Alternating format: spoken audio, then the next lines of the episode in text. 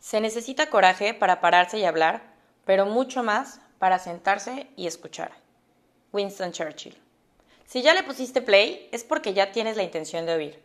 Ahora te invito a escuchar. Un podcast sobre viajes, amigos, aprendizajes, experiencias randoms, muy random, pero sobre todo los retos que hay detrás de esto. Mi nombre es Sofi Santos Coy y esto es We Are Chingones. Hola, otra vez. La verdad, la verdad es que no pensé que sí fuese a existir otra vez. Pero todo esto que empezó como una grabación súper improvisada en mi celular de lo que estaba pasando por mi cabeza en una desvelada de cuarentena, se convirtió en algo que les juro no entiendo literalmente ni cómo pasó. No entiendo cómo esa grabación random se compartió en un solo día a seis plataformas, ni mucho menos que al fin de cuentas no fuéramos solo mi mamá y yo sino que fueron 700 reproducciones en el primer día. No entiendo, no comprendo, mi no comprende, pero de corazón muchísimas, muchísimas gracias por su apoyo, por los feedback, por escucharme y más que nada por sus palabras, porque de verdad, no saben, de por sí soy muy, muy, muy llorona. Con esto me la he pasado chillando toda la semana, porque de verdad no pensé que pudiera llegarles como que tanto esto y aparte, muchas personas me dijeron tantas cosas de percepciones que tenían mías muy chingonas, que la verdad ni yo misma tenía. Y pues he llorado mucho esta semana, así que muchas gracias. Gracias por hacerme palomear en mi lista de goals el podcast, que también no saben cómo me alegré. Pero bueno, entrando ya en términos un poquito más formales, primero lo primero. Vamos a definir el oír con el escuchar. Oír es, válgame la redundancia, percibir con el oído los sonidos. Así de fácil y sencillito. Mientras que el escuchar implica la interpretación de esos sonidos, dándoles un significado. Escuchar es activo versus oír que es pasivo. ¿A qué me refiero con esto? Que nosotros decidimos conscientemente cuándo escuchar y qué escuchar. Mientras que al oír, pues no somos dueños y señores de lo que oímos porque es lo que está pasando en ese momento en nuestro entorno. Pero bueno, ya pasada esta ficha técnica, tengo que ser bien, bien honesta. Todo este choro iba a empezar con un ojalá yo hubiera tenido a alguien que me dijera todo esto que les voy a decir el día de, hoy antes de haberme ido de viaje. Ojalá, solo ojalá. Pero lo peor del mundo es que sí los tuve, los tuve y los tuve frente a frente, eran mi mamá y eran personas cercanísimas a mí. Los tuve, pero lamentablemente no los escuché. O peor aún, no les di a sus palabras las importancias que merecían. Pero bueno, yo sé que muchos esperaban que desde ya empezara a hablar sobre los viajes, los lugares y todo lo que pasó en ese tiempo, pero caí en cuenta que de verdad no quiero que empiecen a viajar conmigo todas estas travesías cometiendo el mismo error que yo cometí, el tener oídos sordos o medios medios. Es imprescindible escuchar para aprender y para emprender. Por eso les digo que esto va antes que nada. Primero lo primero. Y no solo hablo de un viaje, sino en realidad cualquier cosa. La escucha es lo más importante y a la vez lo más difícil de cualquier proceso, especialmente en el de comunicación pero también nos sirve para los demás procesos. ¿Por qué? Porque al escuchar aprendemos muchísimas cosas que ni siquiera nos pasaban por la cabeza. Pero bueno, retomando la frase de nuestro querido Winston Churchill, se necesita coraje para pararse y hablar, pero mucho más para sentarse y escuchar. ¡Wow! Frases son. ¿Y por qué es tan difícil? Si yo soy re bueno cuando la gente me cuenta cosas, siempre los escucho y hasta consejos les doy. Pero no, es un trabajo muy, muy difícil, continuo y muy pesado. Y la verdad, la verdad es que yo sigo trabajando muchísimo, muchísimo en ellos. Siendo bien sincera, creo que es de los trabajos más difíciil a nivel personal que he tenido y que sigo teniendo. Pero es que la cosa aquí no es oír, y ya, ya te escuché, ya, perdón, ya te oí, ya, chao, velo. Es el hecho de involucrar muchísimas cosas para que se vuelva realmente una escucha y que ésta sea activa y efectiva. Es un trabajo que implica muchísimas cosas, empezando por la empatía, apertura, humildad, tolerancia, pero sobre todo tiempo. Dedicarle el tiempo a escuchar es algo valiosísimo y algo que de verdad nunca lo hacemos. Pero bueno, sí, Sofía, está muy padre todo tu speech y todo esto, pero ¿qué tiene que ver esto con lo de los viajes? Si de verdad yo hubiese escuchado y razonado las palabras que me dijo mi mamá antes de irme a todos estos viajes que inicialmente no quería ir porque me estaba cagando de miedo, ese nena, no pasa nada, eres una chingona y si no te gusta, si la cagas, siempre va a haber la posibilidad de que vuelvas. Y si te gusta y eres feliz, el mismo universo te va a dar las herramientas para que lo sigas siendo. No te estreses, no corras, no te quieras comer el mundo sin antes experimentarlo desde lo más profundo de tu ser. O el simple de mis amigos. Güey, no pasa nada, si no sabes el idioma, no hay pedo. Igual eres súper buen pedo, la vas a librar. Solo relájate y ya está tu vuelo, ya. O sea, ¿por qué no? Ahí va tu amiga, derecha como flecha y como caballo de calandria, sin ver ni percibir verdaderamente todo lo que estaba en mi entorno, ni a la gente que casi casi me gritaba esas cosas para que yo no me dejara ver afectada por las estupideces más mínimas. Yo creo que fácil, mis primeros dos años de viaje así fueron. Estupideces mínimas me afectaban, bueno, como si fuera el fin del mundo y de verdad no escuchaba todos esos consejos que venían desde muy, muy, muy atrás. O sea, y seguían y seguían y seguían y yo no los quería escuchar. Pero bueno, hay una historia que me encanta, me fascina, es mi preferida en la vida y se las quiero contar, porque creo que fue de esas conversaciones que me regresaron la humildad al alma. Esta es la historia de un homeless que conocí en Dublín. Para esto, bueno, no voy a hablar muchísimo ahorita de Dublín porque ya será después, pero unas amigas con las que vivía allá iban, iban mucho a hacer como todo esto de dar comida a los homeless y íbamos, creo que eran los miércoles o los jueves, si me están escuchando niñas de Dublín, no me acuerdo cuándo eran, pero era una vez a la semana. Y era ir a darles pues sándwich o fruta o café, etcétera, etcétera. El caso es que te, te topabas con muchísima gente que de verdad cada uno era muy diferente. Había gente que de verdad no te aceptaba la comida, no tengo idea ni por qué razón. Y había gente que no solo te la aceptaba, sino que te invitaba a compartir con ellos un momento. En una de esas yo recuerdo perfectamente que me alejé del grupito y me quedé platicando con un señor. Ojalá, señor, algún día lo vuelva a ver en mi vida, lo extraño. Ese señor me invitó a, tomarme ese café con él y creo que fue de las cosas que marcaron más todo mi viaje en Dublín. Ay, me acuerdo y ya me da sentimiento. Porque de verdad que ese señor me hizo reflexionar muchísimas, muchísimas cosas por el simple hecho de que me permití yo creo que no fueron más de 10 minutos los que estuve con él, escuchándolo, realmente escuchándolo. Y la verdad, y tengo que ser muy honesta, lo estaba escuchando, lo estaba escuchando de verdad muy atenta porque en ese momento yo todavía no sabía muy bien inglés. todavía no sabía muy bien inglés, entonces era escucharlo atenta sí o sí. Pero desde ahí me empezó a dar esa lección que de verdad si te, si te das el tiempo, si, si esperas para, para poder aprender de alguien, para escucharlo a fondo, vas a sacar muchísimas cosas muy, muy buenas. Y gracias a ese señor, considero que es porque estoy viajando. Ay, se me puso la piel chinita. Porque estoy viajando tanto el día de hoy, porque su historia fue una historia increíble sobre cómo él era una persona que viajaba muchísimo, que, que hacía muchísimos descubrimientos. Él, él, él, era escritor, entonces hacía muchísimas cosas para, para él estar escribiendo historias y, y viajaba cada vez a diferentes países y cada vez conocía más gente y cada vez bla, bla, bla, bla, bla, bla. Entonces solo me acuerdo que me dijo, oye, ¿tienes internet en tu celular? Y yo, sí. Me dijo, abre un mapa mundi. Ah, ok. En cuanto abrí el mapa mundi, el señor me empezó a decir de pi a pa todos los continentes, países, ciudades, todo lo que se puedan imaginar que puede caber en un mapa mundi, el señor lo sabía de memoria. Desde ese momento dije, güey, ¿Cómo le hace? Yo, yo quiero, yo quiero descubrir todo lo que él está haciendo, yo quiero. Y me, sorprendió que de verdad su humildad era tanta, entiendo perfecto que estaba en una situación en la que no hay muchas otras opciones, pero al ver que la otra gente nos rechazaba comida, nos, a lo mejor hasta hay unos que de verdad nos veían feo por ofrecerles como si fuese una falta de respeto, y que él se tomara el, o sea, el tiempo de decirme, ¿sabes qué? Te quiero compartir algo, siéntate.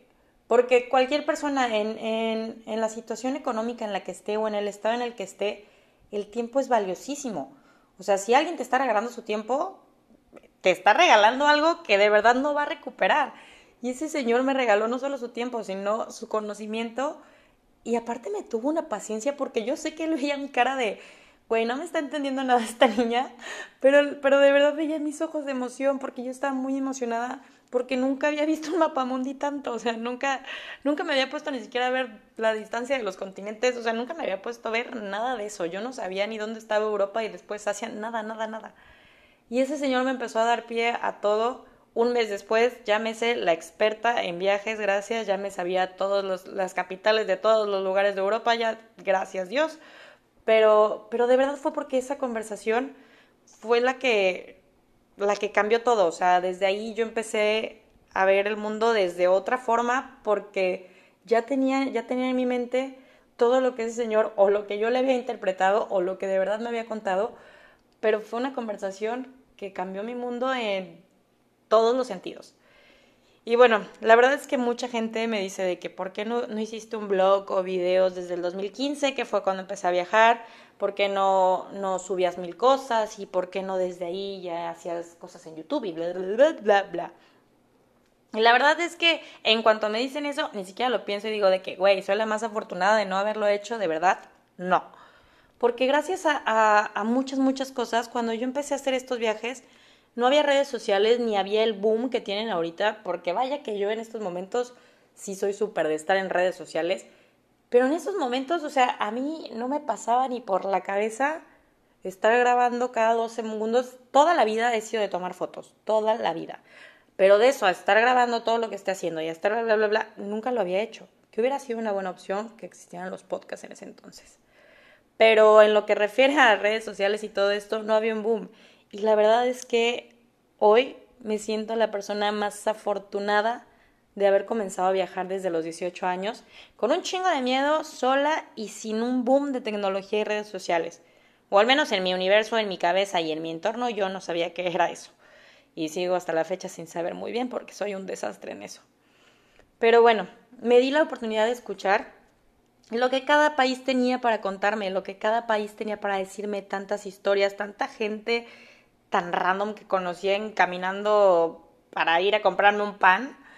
O sea, si hubiera tenido toda esa influencia que hay ahorita, todo eso que nos nubla muchas, muchas de las cosas que tenemos enfrente, no hubiera tenido la, la oportunidad de escuchar no solo al homeless de Dublín, sino tampoco al hindú en Viena, tampoco a la egipcia en Praga, al alemán en Viena, todas esas personas que conocí muy random, no hubiera tenido la oportunidad de conocerlas y escuchar sus historias que de verdad tengo unas historias súper conmovedoras de esas personas que yo creo que por eso fueron las primeras que se me vienen a la mente, porque me enseñaron muchísimo, muchísimo.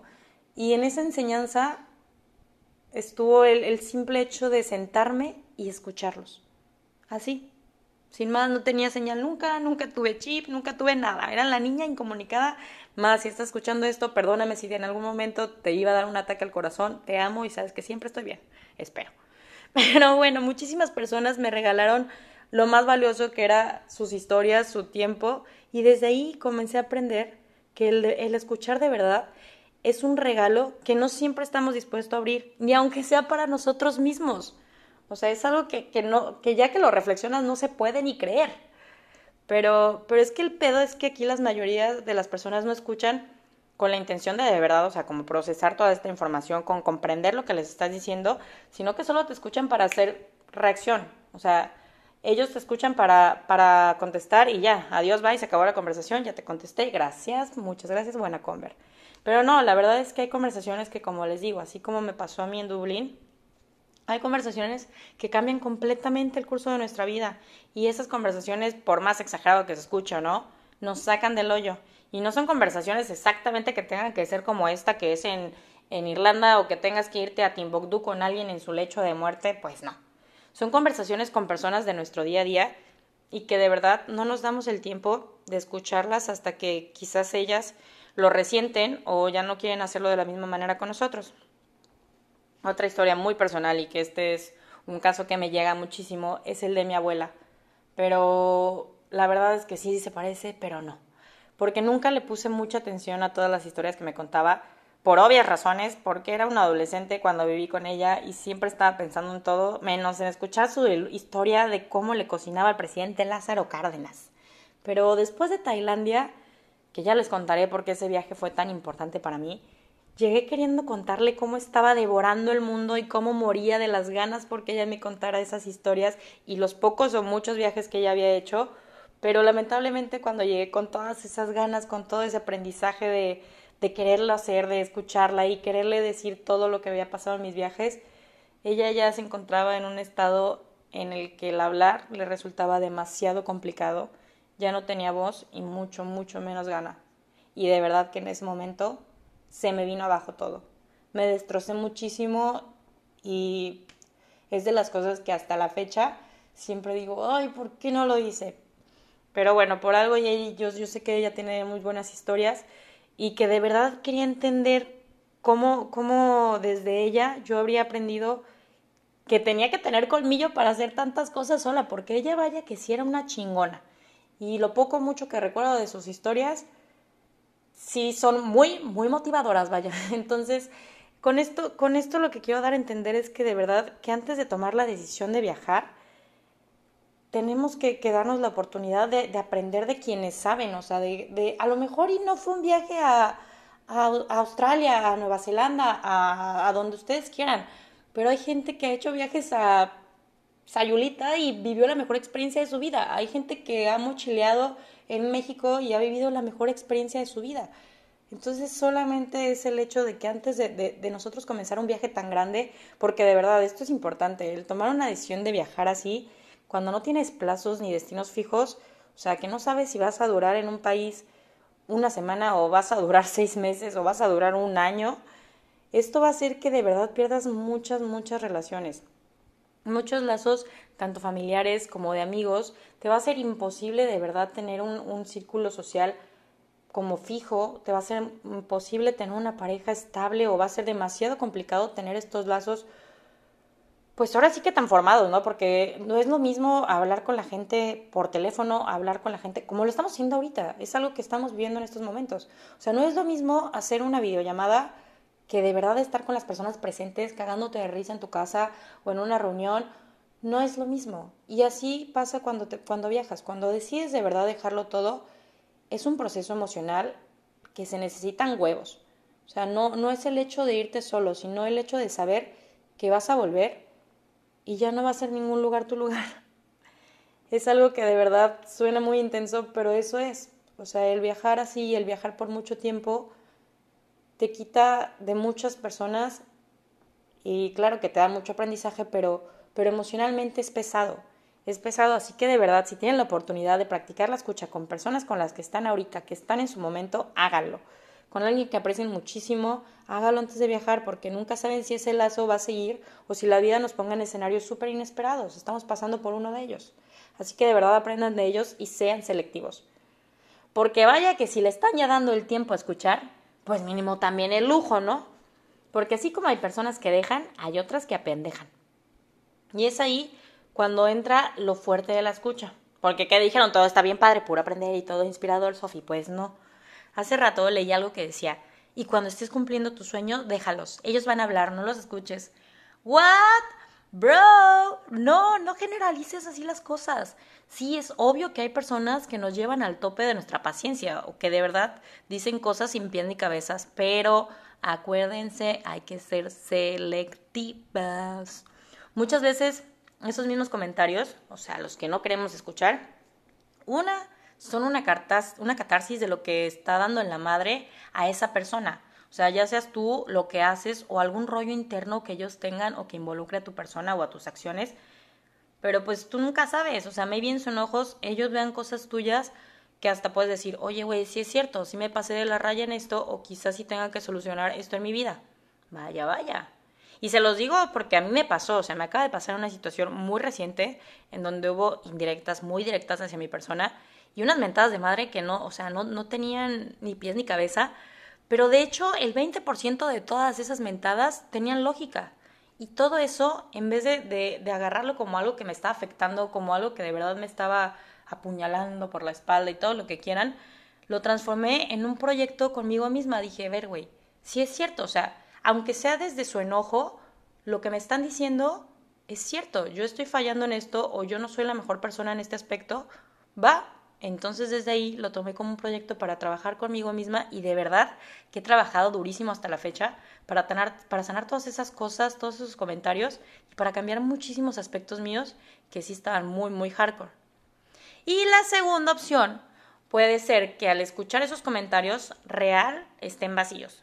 Entonces ahí sí descártalos, pero no sin antes pasar por todo el proceso de selección, por así decirlo, de que en realidad no les puedes sacar nada de provecho. Porque vaya que hay personas que no, vas que no te van a quedar ni ganas de volverlas a escuchar, o sea, ni respirar. Pero es ahí cuando nos ponemos en práctica la empatía y el tratar de sacarle lo mejor que podamos a cada palabra que salga de sus preciosas boquitas. Así como en el episodio pasado que hablaba de resiliencia, hay que tratar de sacar lo no tan peor de las cosas. Pues aquí también, pero aquí sí podemos ser un poquito más selectivos, porque hay personas muy, muy inteligentes en lo que a, literal al IQ corresponde, pero con un analfabetismo emocional impresionante. Sin embargo, siempre va a depender de nosotros si es que nos interesa mantener ese espíritu de curiosidad para indagar, para preguntar desde dónde lo ve la otra persona, para darte cuenta cuál es su perspectiva y para que puedas verlo desde su mundo, desde su óptica y desde su misma experiencia. Ahí es cuando estás practicando la empatía. Y si bien escuchar no nos obliga a estar de acuerdo, pues también podemos ser empáticos teniendo una perspectiva de por qué lo dice y desde dónde lo dice la otra persona. La tercera es no emitir prejuicios. Porque cuando nos abrimos a escuchar podemos tener muchas, muchas ganancias. Y ya se los dije, de verdad hay muchas. Porque tú nunca sabes y con quien estás enfrente es un chingón en su tema. O sea, en lo que a lo mejor a ti te vale madre, él es un chingón. Y al escucharle, a lo mejor hasta te llama la atención. Y neta, terminas siendo un pro en el tema tú también. Así que por favor, sé humilde y nunca, nunca te quedes con las dudas. Pregunta. O sea, más vale preguntar que quedarse con la duda, de verdad. O sea, aunque sea la pregunta más estúpida, hazlo porque si no vas a estar perdiendo una oportunidad de aprender y eso, vaya que hasta a mí me está doliendo ahorita que se los digo. Pero bueno, ya después de todo esto, me despido con una frase de Mario Alonso que es, no seamos cubos vacíos que hay que llenar, sino fuegos que hay que encender. Así que denle fire a esa leña y denle el tiempo de escuchar a cosas y a personas que llenen sus bellas y hermosas cabecitas y que incendien esa fogata con cosas muy, muy perras, que poco a poco nos van a ir a ayudar a evolucionar en todos los aspectos y que ahora sí, después de todo esto, puedan comerse al mundo, puedan viajar a donde ustedes quieran, pero con otra perspectiva y con una inteligencia emocional cada vez más trabajada. No se encierren en su verdad cuando hay cinco continentes llenos de historias para escuchar. Y no me puedo ir sin antes presumirles que después de cinco años finalmente logré entrar en la era de redes sociales. Bueno, la verdad es que no, pero se hizo el intento y ahí está. Así que no se olviden de darle follow en Instagram, arroba wearechingones, y de igual manera en Facebook, wearechingones en donde voy a estar subiendo actualizaciones de todos los episodios, fotos referentes a lo que estoy hablando en estos episodios, de todos esos recuerdos del baúl y también algunos tips de viaje, etc. Así que no se olviden de seguirnos y muchísimas gracias por escucharme hoy.